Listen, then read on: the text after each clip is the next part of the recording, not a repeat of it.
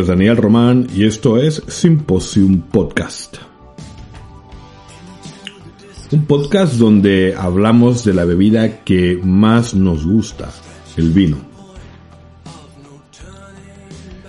Hoy va a ser un programa un poquito distendido, un programa en falso directo que se conoce porque no va a haber edición, voy a ir respondiendo al vuelo algunas preguntas porque como sabéis, bueno, estamos en cuarentena, todavía en Madrid estamos en la fase 1, en esta fase donde sí ya se ve más movimiento de gente, pero donde todavía existen ciertas restricciones. Entonces esto dio a que, pues como la mayoría de la gente, pues, yo tenga más presencia en redes sociales, en Instagram, en Facebook, en Twitter. Sobre todo porque algo había que hacer eh, en el tiempo muerto, ¿no? Entonces, eh, pues en Facebook, por ejemplo, participé en varios foros eh, especializados en vino o en gastronomía y la gente me iba haciendo preguntas. Entonces, eh, lo que hice fue apuntar esas preguntas de Facebook, de Twitter o de, o de, o de Instagram y, e ir evacuándolas aquí en un podcast, en un compilado de todas esas preguntas, porque siempre son muy interesantes. la verdad que todas ellas son bastante interesantes. Así que vamos a hacer un programa con esto. Eh, espero que les guste, espero que sea... Eh, para mí fue bastante instructivo porque me ha obligado a releer algunas cosas que las tenía un poco olvidadas, sobre todo para dar la información precisa. Que eso es siempre lo que buscamos. No buscamos dar una, una respuesta vaga, sino que intentamos ahondar un poquito más en esas respuestas para que den con su cometido, que es que la gente aprenda un poquito más de esta bebida y que consuma mejor vino. Así que si te quieres contactar con nosotros lo puedes hacer a través de nuestra cuenta de Twitter que es AD de Dinamarca, E de España, otra E de España, R de Rumanía, otra R de Rumanía, E de España por último, arroba ADR. Esa es nuestra misma cuenta también en Instagram. Si nos buscas arroba ADR en Instagram también nos vas a encontrar. Y en Facebook es facebook.com barra Symposium Podcast.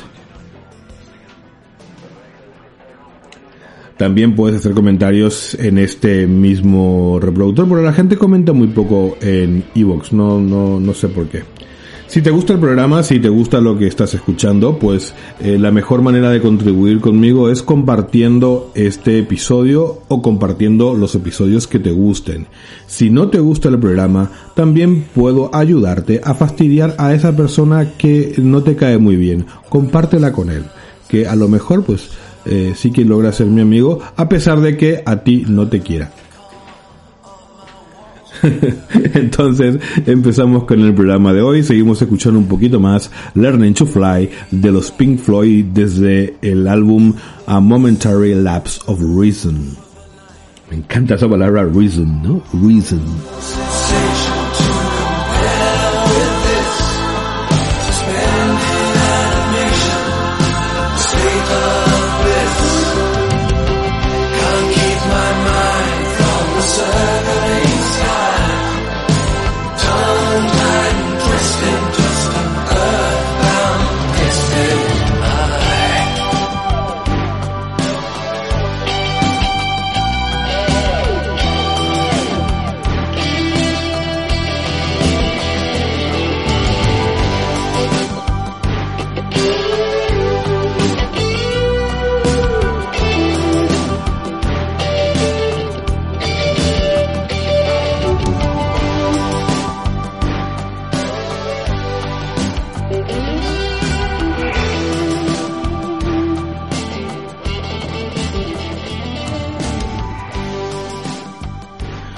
Muy bien, entonces empezamos. Yo voy a ir esto, ya lo, les dije, ¿no? Esto va a ser un, un, episodio no guionado. Vamos, voy a ir a respondiendo las preguntas en vivo. No, no, no tengo un guion establecido. Así que si es que me enrollo un poquito, pues espero me sepan disculpar. Y si me tranco un poquito, pues también.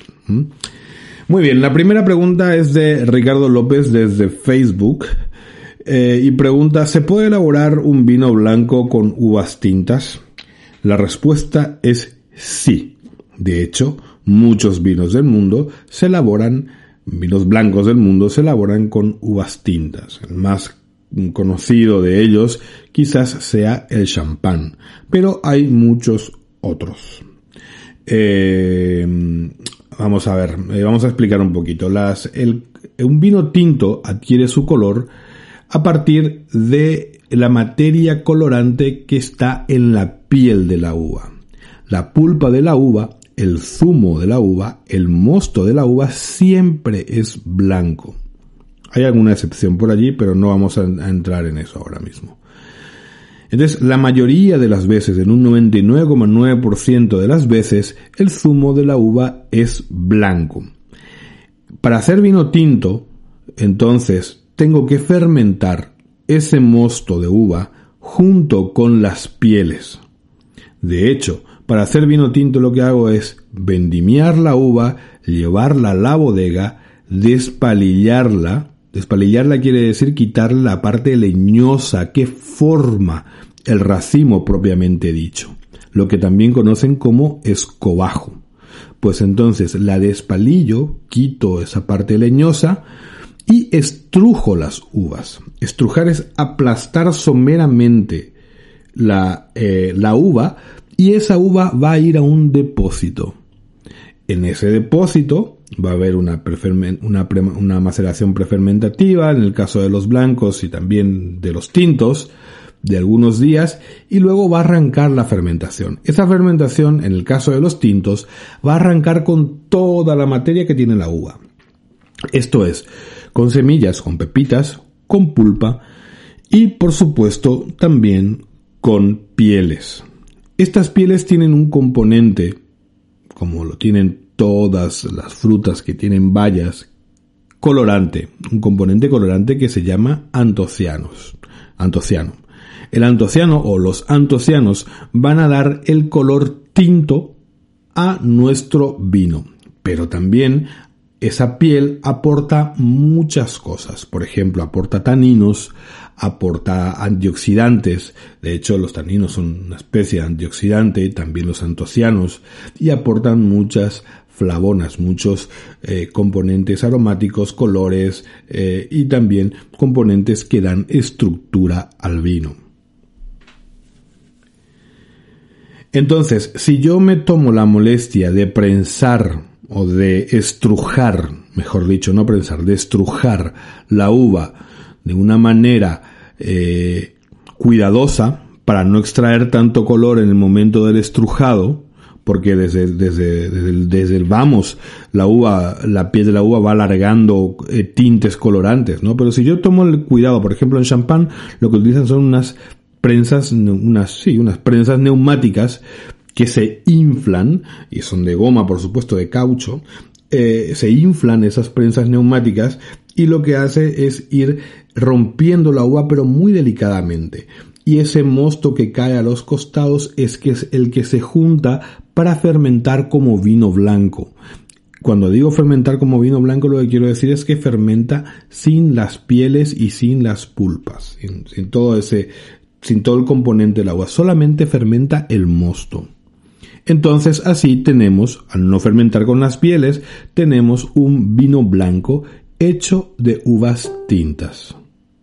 En este caso, por ejemplo, un vino blanco hecho de uvas tintas, decíamos, el más famoso es el champán, pero en España hay muchos, muchos blancs de noir muy buenos, sobre todo en la Ribera del Duero me tocó probar uno de la bodega eh, Prado Rey que se llama El Cuentista, es una, es un vino blanco hecho de uva tempranillo y está muy, muy bueno.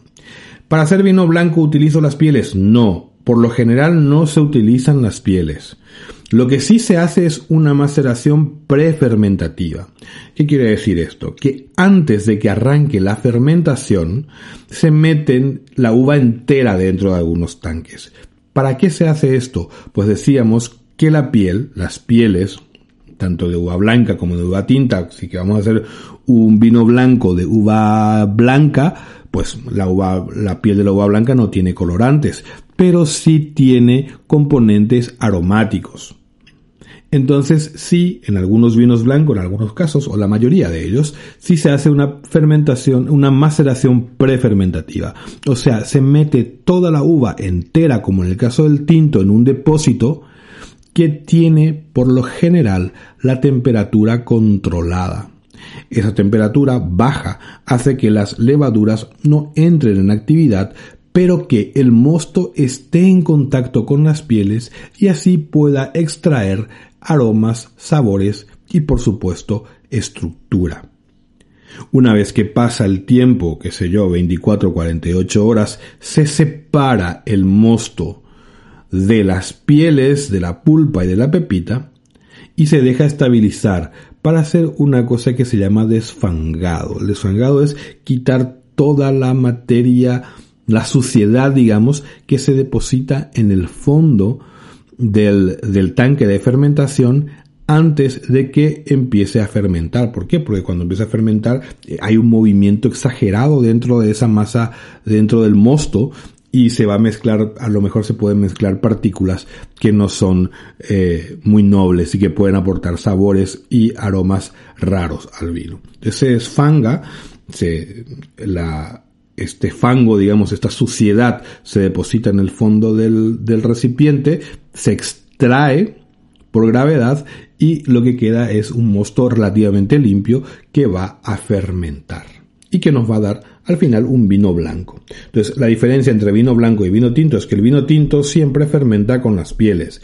El vino blanco fermenta sin las pieles en la mayoría de los casos. Existen excepciones, pero tampoco vamos a hablar de esas excepciones. ¿Mm? Y al vino blanco fermentado con, con pieles se le conoce también como orange wine, aunque hay vinos blancos que fermentan con pieles que no son orange wine, y a eso me refería con excepciones.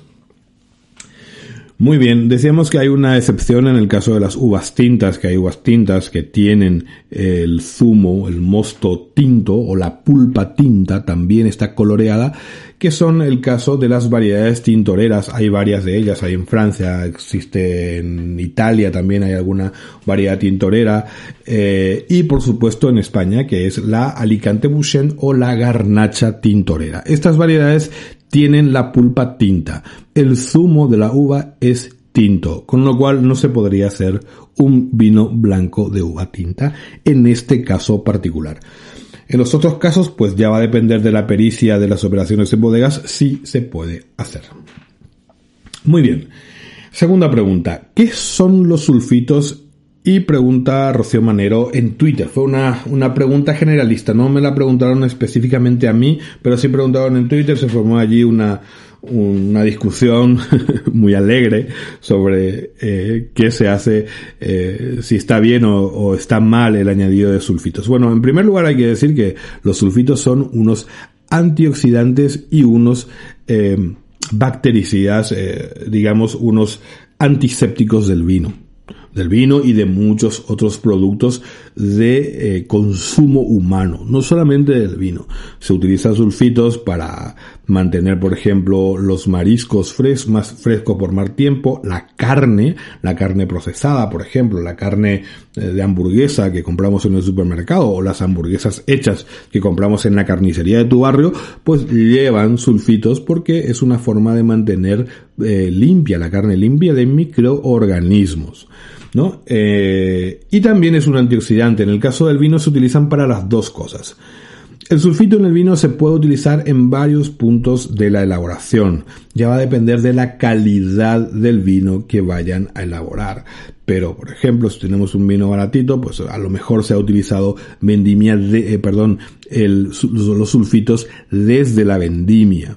¿Mm? ¿Por qué? Porque decíamos que son unos eh, eh, antisépticos, con lo cual eh, cuando voy cosechando, si lo que utilizo es un tractor o una cosechadora industrial de estas que va rompiendo la uva, que no cuida esa uva, que la uva va teniendo pequeñas pérdidas de mosto, decíamos que la piel de la uva tiene un recubrimiento de una, una capa micótica, una capa de levaduras que es ese polvito blanco que vemos, eh, a veces que recubre la ciruela también, recubre la uva. Ese polvito blanco se llama proina y está compuesta eh, básicamente por microorganismos. Microorganismos, tanto bacterias como hongos o virus, que están allí esperando eh, que haya una actividad metabólica para poder trabajar. Entonces, cuando yo vendimio, si no cuido esa vendimia y se rompe una uva, evidentemente estoy derramando azúcar sobre toda ese, todo ese caldo de bacteria y puede arrancar una pequeña fermentación. Esa pequeña fermentación, como no está controlada, puede dar aromas un poquito eh, mm, raros a la elaboración del vino. Entonces, desde ese punto ya puedo ir, ya puedo estar echando un poquito de anhidrio sulfuroso que es o bien un, líquido que se rocía o, un polvito que se va echando, depende de la presentación. Eh, no es lo habitual que esto ocurra, sobre todo para hacer vino de calidad, porque se utilizan recipientes pequeños para hacer la vendimia de 6, 8, 12, 15 kilos. Eh, son los cestos que se utilizan para recoger la uva. Con lo cual no suele ser habitual que en esta parte del proceso se utilicen sulfitos. La otra parte en la que se puede utilizar sulfito es cuando ya tenemos el encube, o sea, recibimos la uva en la bodega, hemos despaldillado en el caso de los tintos, se estrujó de los tintos, perdón, se estrujó la uva, se puso en un depósito y allí cuando va a haber esa maceración prefermentativa se añade anhidrio sulfuroso. ¿Para qué? Para matar todos, todas esas levaduras que están en el campo y que a lo mejor no me interesan porque son débiles o porque quiero hacer un estilo de vino más comercial, quiero utilizar levaduras potentes que vayan a asegurar que mi fermentación, por el motivo que sea. Alguna gente, cuando llega esa vendimia del campo, mata toda esa flora microbiana que vive en, el, en la uva. Eh, para así después, cuando pasa un tiempo de la maceración prefermentativa, que son unas 24 o 48 horas, después lo que se hace es inocular levaduras o industriales o hechas en mi laboratorio, si soy una bodega muy grande o importante y tengo un laboratorio propio, pues normalmente lo que se hace es se cultiva la misma levadura del campo y se la hace resistente, ¿no? Y esa se inocula esa, ese mosto que va a fermentar con esa levadura. Pero para que esto ocurra normalmente lo que se hace es limpiar ese mosto de toda, de todo eh, tipo de microorganismo que viva en él, o de la mayor parte de los microorganismos que vivan en él. O sea, se echa anhídrido sulfuroso, muere todo lo que hay allí y luego pasado un tiempo, porque el anhídrido sulfuroso es un gas que se va a ir evaporando, pasado un tiempo, unas 24 o 48 horas, se inocula con levadura, la levadura que a mí me interese, y empieza la fermentación. Luego también se puede utilizar sulfitos cuando se hacen trasiegos, cuando por ejemplo se quita vino de un depósito para mudarlo a otro depósito o para cargarlo en una barrica o para llevarlo a un tanque que a mí me guste. ¿Qué pasa? Que cuando se vacía un depósito, no sé si alguna vez habéis visto un depósito de vino, pues normalmente son cilindros de acero inoxidable bastante grandes, bueno, puede haber, cinco, puede haber de varios tamaños pero normalmente la parte de abajo tiene una exclusa, tiene una compuerta. Por esa compuerta sale el vino, pero sale a borbotones el vino, con lo cual se hiperoxigena ese vino. Entonces, para evitar una hiperoxigenación, a lo mejor no tengo un vino muy estable, no tiene muchas flavonas, qué sé yo. Pues entonces también puedo inocular un poquito de anhídrido sulfuroso para evitar esa hiperoxidación del vino. Y por último, que es la parte en que sí la mayoría de las bodegas añade anhídrido sulfuroso, es en la parte del embotellado. ¿Mm? ¿Por qué? Porque así se aseguran de que cualquier tipo de bacteria o de microorganismo que pueda estar presente en el vino, hay que recordar que el vino, a pesar de que hay, siempre se espera que haya una limpieza escrupulosa en, todo en todo el entorno eh, en donde se elabora el vino, pues puede pasar algo, puede pasarse algo. Entonces añaden un poquito de anhídrido sulfuroso al vino antes de embotellarlo. Una vez que está embotellado, se cierra la, la botella y chao. ¿Eso que va a lograr? Que en primer lugar el vino no se oxide muy rápidamente y en segundo lugar que todo ese vino esté estable microbiológicamente y químicamente. Se estabiliza el vino. Evidentemente las cantidades de, de sulfitos que se añaden son mínimas, siempre reguladas por una, por la entidad pertinente y incluso eh, en algunos casos, en, el caso de los vinos de calidad, utilizan niveles muy por debajo de los máximos permitidos. ¿Mm? Nunca se utiliza más sulfito del, necesario. Un vino normal, un vino bueno normal, pues estará entre los 30 a 40 miligramos de sulfito por litro. No tienen, no suelen tener más. Eh, hay que decir que también eh, los sulfitos se generan de manera espontánea durante la fermentación, pero el nivel es bastante bajo y, como decíamos es un gas y se va evaporando conforme va pasando el tiempo. Por eso esa última inoculación de sulfitos antes del embotellado es tan importante para mantener un producto estable. Si tenemos un, vino sin sulfitos añadidos, no quiere decir necesariamente que el vino se vaya a estropear, pero lo que sí quiere decir es que tenemos que consumirlo cuanto antes, porque evidentemente, eh, dependiendo de cómo se haya hecho el embotellado, dependiendo de muchos factores, ¿no? para hacer un vino natural, la limpieza tiene que ser eh, la piedra angular, pero es que no tiene que estar limpio tanto como una bodega industrial pero tiene que estar aún mil veces más limpio porque eh, evidentemente no se va a estabilizar y dentro de la botella hay bacterias que son anaeróbicas o microorganismos que son anaeróbicos y puede ocurrir cosas. De hecho, el gran problema de estos vinos es que suele haber una refermentación o puede haber proliferación de acetobacter, pueden haber eh, muchas, muchas, muchos microorganismos que funcionen dentro, que estén eh, activándose dentro de esa botella cerrada y podemos tener algún quiebre en el vino. No necesariamente, ¿eh? no, con esto no digo que los vinos naturales son peores, hay vinos naturales muy muy buenos, pero es un riesgo que se corre al consumir este tipo de producto. Muy bien, señores, esto fueron eh, los sulfitos. Beatriz Rojas nos pregunta por Facebook qué son los taninos. Pues los taninos son unos compuestos eh, que están en todas las partes vegetales que están en contacto con el vino los taninos, una manera que tiene la planta de defenderse, son compuestos amargos, ¿no? Y es una forma de defenderse, pues, de, ataque de plagas, de orugas y ese tipo de cosas.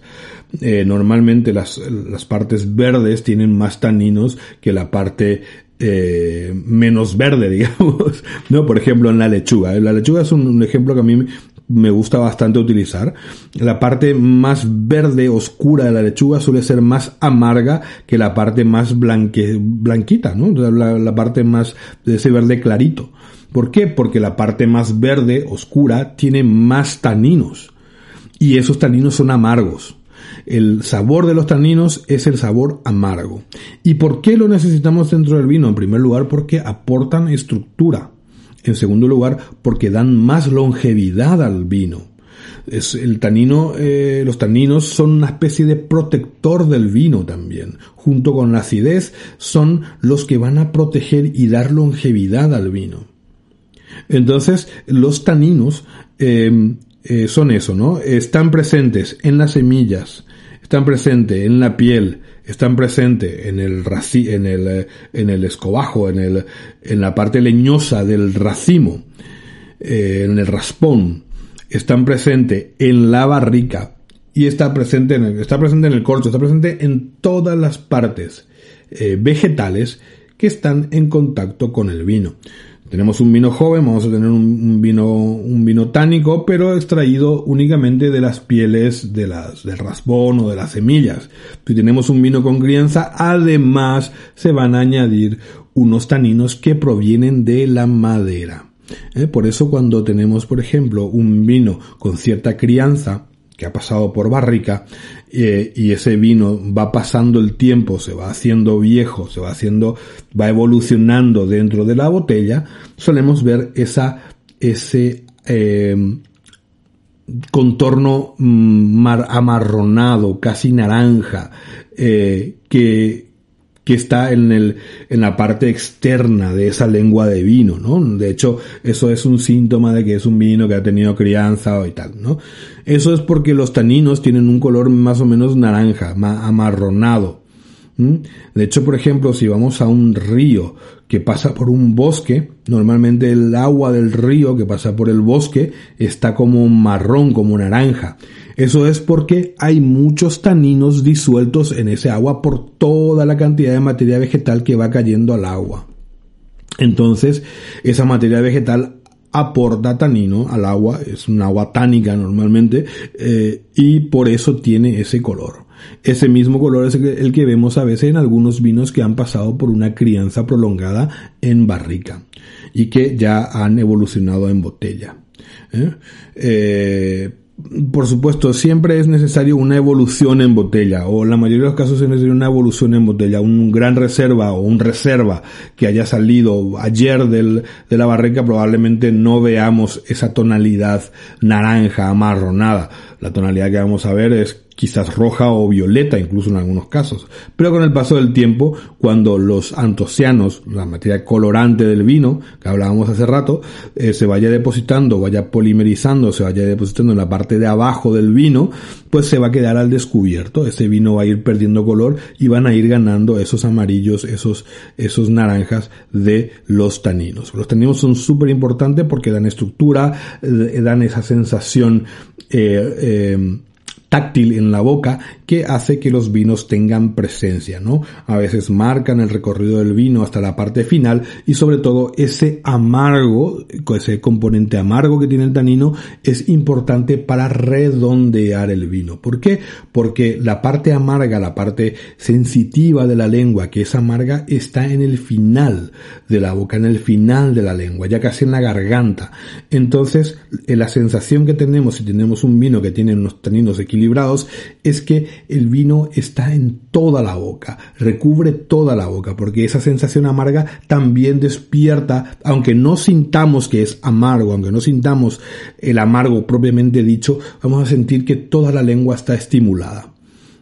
Y por eso es tan importante el tema de los taninos. Y hay también gente como a mí que nos gusta esos vinos rústicos, ¿no? Esos vinos rugosos que entran en la boca y que eh, eh, te dicen aquí estoy, estoy vivo, ¿no? Básicamente lo que hacen los taninos en la, boca para, para, entender cuál es la, eh, por qué sentimos esa sensación rugosa en, boca con los taninos, es que coagulan la saliva, coagulan algunas proteínas de la saliva, que están presentes en la saliva. Entonces al coagular esa saliva siento, eh, nos da una sensación de sequedad en la, en la boca. ¿Qué es lo que ocurre con el vino? Que el vino tiene componentes ácidos. Entonces, cuando meto un tanino que está y, y, ese tanino coagula mi saliva y seca, da una sensación seca en mi boca, automáticamente la parte ácida del vino va a hacer que mi boca esté salivando constantemente y se vaya compensando la saliva coagulada por saliva nueva y siento una sensación de terciopelo en la boca. Mm, por eso es tan importante. Los taninos son muy, muy importantes y son importantes también, por ejemplo, para el maridaje. Maridaje, pues, tira muchas veces de esa sensación tánica para limpiar la boca, para, para, para recoger todos esos sedimentos de comida. Cuando estoy comiendo una comida muy grasa, por ejemplo, lo coagula y lo manda para atrás. Entonces siempre tengo la boca con una sensación limpia y que me invita a comer más. Muy bien, espero que esté respondido esto de los taninos, si no, pues me dan un, un zasca y me, y me preguntan otra vez. ¿Se deben enfriar los vinos? Pues sí, Jorge Ruiz de Twitter. Se deben enfriar los vinos. Vamos a ver. Em, supongo que esta pregunta va dirigida a los vinos tintos, no precisamente a los vinos blancos. Los vinos blancos normalmente los consumimos frescos, ¿eh? ¿no? A 6 grados más o menos a veces aquí en Madrid pues lo solemos enfriar un poquito más por, por, las altas temperaturas, no por otra cosa. Eh, ¿Se deben enfriar los vinos? Sí, tanto blanco como tinto tienen que estar frescos. Eh, tomar un vino tinto a 18 grados en, en junio, julio, agosto es un pecado mortal. Bueno, primero porque esto de, tomar vino a 18 grados es una costumbre que viene desde hace mucho tiempo de Francia, ¿no? Eh, ¿Qué es lo que pasaba? Que en ciudades como París, donde hace mucho frío, pues lo que se hacía era chambrear el vino. ¿Qué es chambrear el vino? Chambrear el vino es dejar el vino a temperatura ambiente. ¿eh? Chambre quiere decir habitación en francés. Entonces, ¿qué es lo que ocurría? Que en la parte, en la bodega, que normalmente estaba en la parte baja de los restaurantes o de las casas, en el sótano, eh, la temperatura era de unos 10, de unos 10 grados.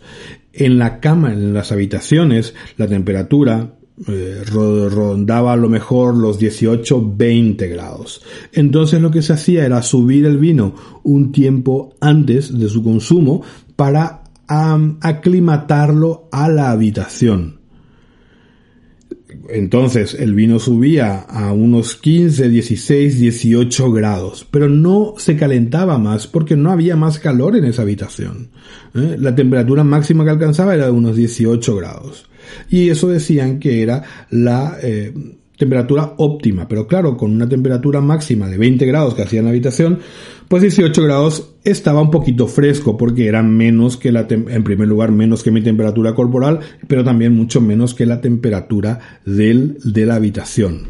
De ahí viene la costumbre de decir los 18 grados. Pero en un clima cálido, con 40 grados, con 30 grados, con 35 grados, es imposible tomarlo a 18 grados. En primer lugar porque el vino se va a ir calentando paulatinamente una vez que lo he servido en la copa. Y en segundo lugar porque a los 19 grados ocurre una cosa muy mala en, en, las bebidas alcohólicas en general, que el alcohol se empieza a evaporar, entonces puede enmascarar todos esos aromas que están saliendo de ese líquido. Es muy, muy curioso lo que ocurre con, con esto. ¿eh? Así que, eh, nada, voy a... Eh, esto, ¿se debe enfriar un vino? Sí, yo lo enfriaría, lo refrescaría, ¿no? No sé si enfriar es la palabra correcta.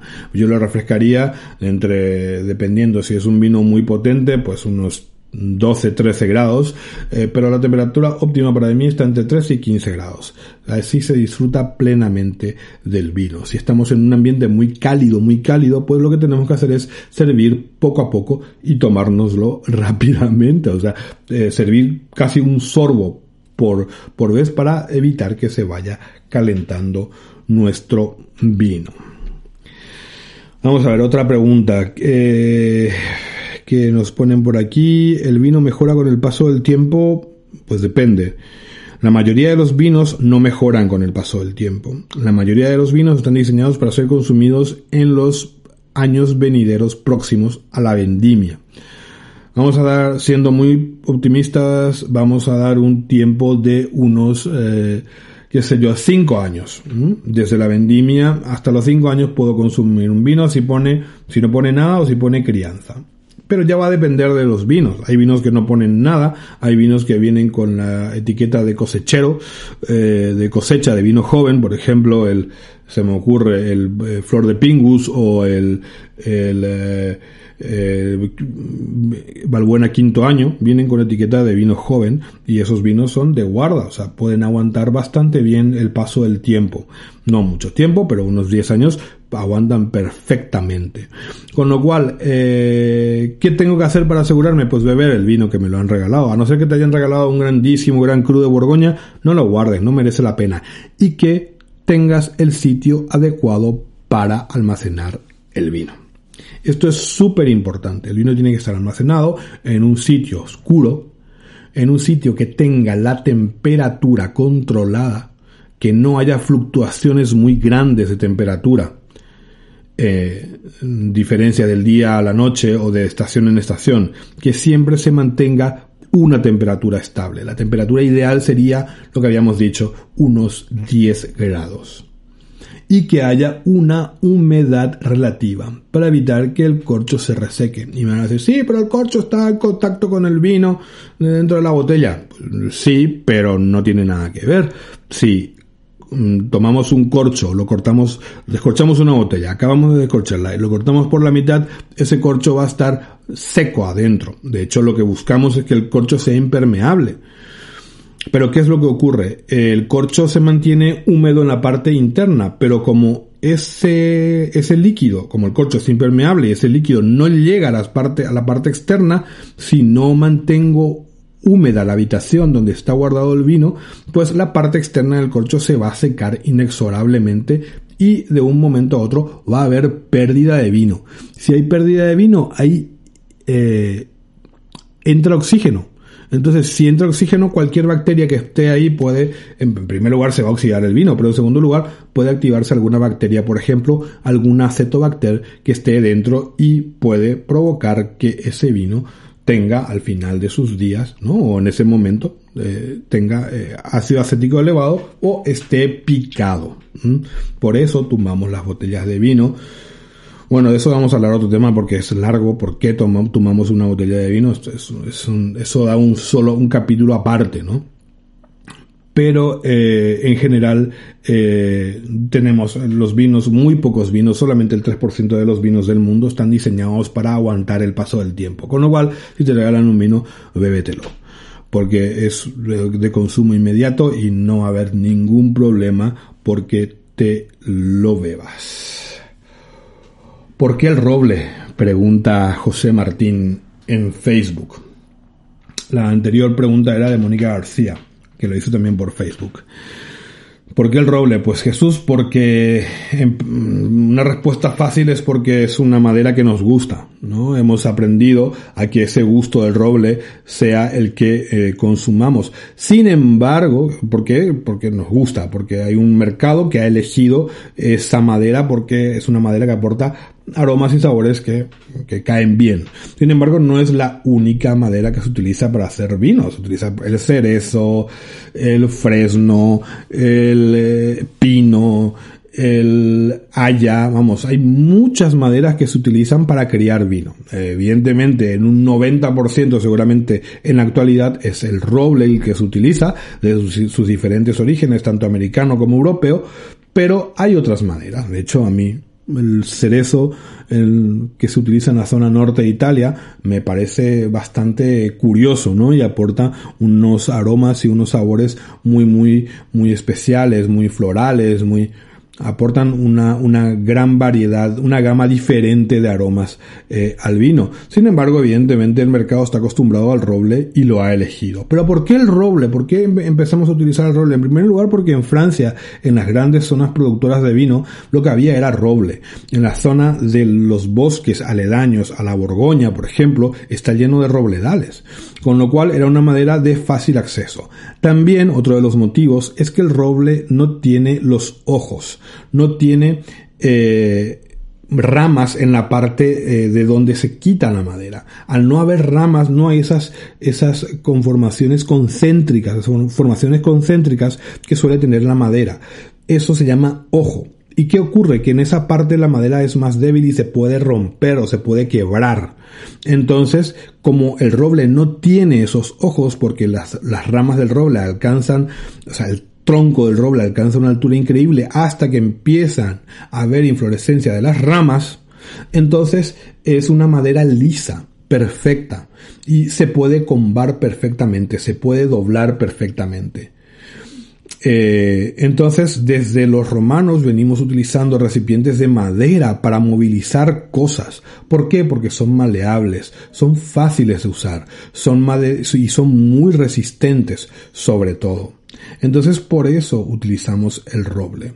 El roble en principio se utilizaba en los grandes puertos para mover vino. ¿No? ¿Por qué? Porque una sola persona, un solo operario podría mover una barrica de 300 litros o de 225 litros o de la capacidad que sea, la podía mover tranquilamente, él solo. Es resistente, es maleable, es muy manejable entonces por eso hemos utilizado barrica. ¿Por qué el roble? Pues porque era el, material que estaba disponible cerca y porque nos hemos hecho con el sabor del roble y es el sabor que nos gusta. Mm, si los ingleses hubieran comprado más vino de, de, una zona en donde había hayas, pues a lo mejor la madera que le gustaba era el haya, pero en este caso fue el roble y es la madera que hemos elegido. Por eso el roble. Bueno, hay un episodio que habla exclusivamente del roble, así que puedes buscarlo y te informas más si, si, si quieres más eh, al respecto de, de, de esto, ¿no? ¿Cuántas uvas hacen falta para elaborar una botella de vino? Pues aproximadamente un kilo de uvas. No sé cuánto, esto va a depender de la variedad, ¿no? Del tamaño de la valla, pero aproximadamente se utilizan un kilo de uva para elaborar 750 centilitros de vino. Más o menos es eso. El, Orden de cata. Bueno, más bien te voy a dar el orden de prelación, de cómo hay que beber un vino. Esto no han puesto de quién es. El, anterior tampoco. Vienen, es la misma pregunta de la misma persona, pero no dice quién es. El orden de cata. El orden de cata, el orden de prelación es primero se beben los vinos espumosos, luego se beben los vinos blancos ligeros, luego estaría o un tinto ligero o un blanco potente, luego un tinto, tinto de cuerpo medio, luego un tinto de gran crianza y por último los vinos dulces. Nunca, nunca, nunca releguemos el espumoso como último caso, en último caso, ¿vale? Eso es todo. vamos a ver otra pregunta, una última pregunta y nos vamos porque ya nos estamos pasando de tiempo. Yo sabía que me iba a liar eh, y no quiero hacer, no quiero que esto se extienda más. Eh, ¿Qué es un vino monovarietal? Bueno, vamos a ver. La uva, la, la vid tiene varias variedades. Una de ellas es la vitis vinífera. Está la vitis rupestre y la vitis... Hay un montón, hay unos, unas 60 variedades de vid. Pero utilizamos por lo general la vitis vinífera para hacer vino. Esta vitis vinífera, como ya es una variedad, tiene varietales. Los varietales de la vitis vinífera son la Cabernet Sauvignon, la Tempranillo, la Chardonnay, la Albariño, la Mencía, eh, la Irene, la eh, Chardonnay ya dije, la Pinot Noir, la Nebbiolo. Esos nombres de uvas son varietales de una variedad, son subvariedades de la variedad vitis vinífera. Todos Todas estas uvas son vitis vinífera con diferentes particularidades y sus diferentes evoluciones.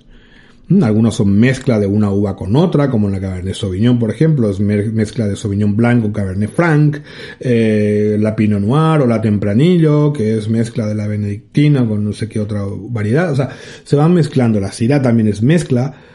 Y de estas variedades de vitis vinífera estas, los varietales son los tipos de uva, la Cabernet Sauvignon, la Cabernet Franc, todo eso son varietales. Una monovarietal, un vino monovarietal, es un vino que tiene una sola variedad de uva. Tiene un solo varietal de vitis vinífera. Puede ser, por ejemplo, 100% Cabernet Sauvignon, o 100% Tempranillo, 100% Mencía. Cuando es 100% algo, es monovarietal. Cuando tiene mezclas, se le dice en América, sobre todo en el Nuevo Mundo, se le dice varietales. Es un vino varietales. ¿Por qué? Porque hay más de un tipo de uva. En Europa, o en el mundo anglosajón, se le dice eh, coupage o eh, ensemblage también, ¿no? Es un ensamblaje o también se dice que es un blend, ¿no? Blend es la palabra inglesa para decir mezcla, que es una mezcla de variedades. Vamos a ver, eh, las botellas grandes tienen ventajas, sí, normalmente cuando mayor líquido hay, el proceso de estabilización es más lento y un vino puede evolucionar mucho mejor en una botella grande que en una botella normal de 350. Normalmente en los Jeroboam, los eh, doble magnum o un magnum va a evolucionar mejor que una botella normal. Esto es así. Muy bien, señoras y señores, espero que les haya gustado este episodio de Symposium Podcast. Hemos, yo lo, yo lo he disfrutado muchísimo eh, y espero que haya servido para responder estas preguntas que se han generado en todo este tiempo de la cuarentena. Hay más preguntas, pero seguramente voy a hacer otro episodio eh, cuando pase más el tiempo, ¿no? Eh, me pareció curioso responder a estas preguntas, sobre todo porque se dieron en un contexto de discusiones y yo no, normalmente no suelo exponer un punto de vista, sobre todo porque escribir muy largo en un foro me parece o en Twitter me parece muy engorroso. O sea, mm, mm, yo prefiero el tema hacerlo hablado y que discutamos aquí. Si tú quieres escribirme ahora, escríbelo, yo lo voy a leer y vamos a ir discutiendo estas cosas. Yo estoy totalmente abierto a las discusiones, me encanta. Sobre todo cuando me, me echan la bronca, eso, eso me gusta mucho. Muy bien, señoras y señores, esto fue, yo soy Daniel Román en primer lugar, que no me olvide quién soy, y esto fue Symposium Podcast. Hasta la próxima. The myriad small creatures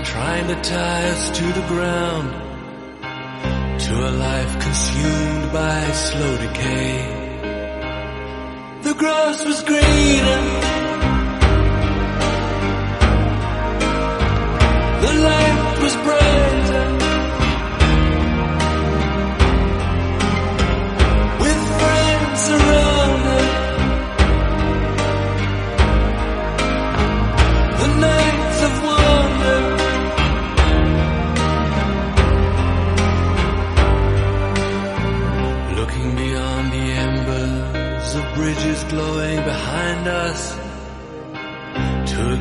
Of how green it was on the other side.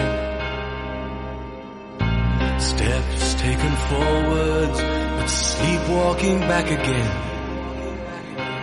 Dragged by the force of some inner tide.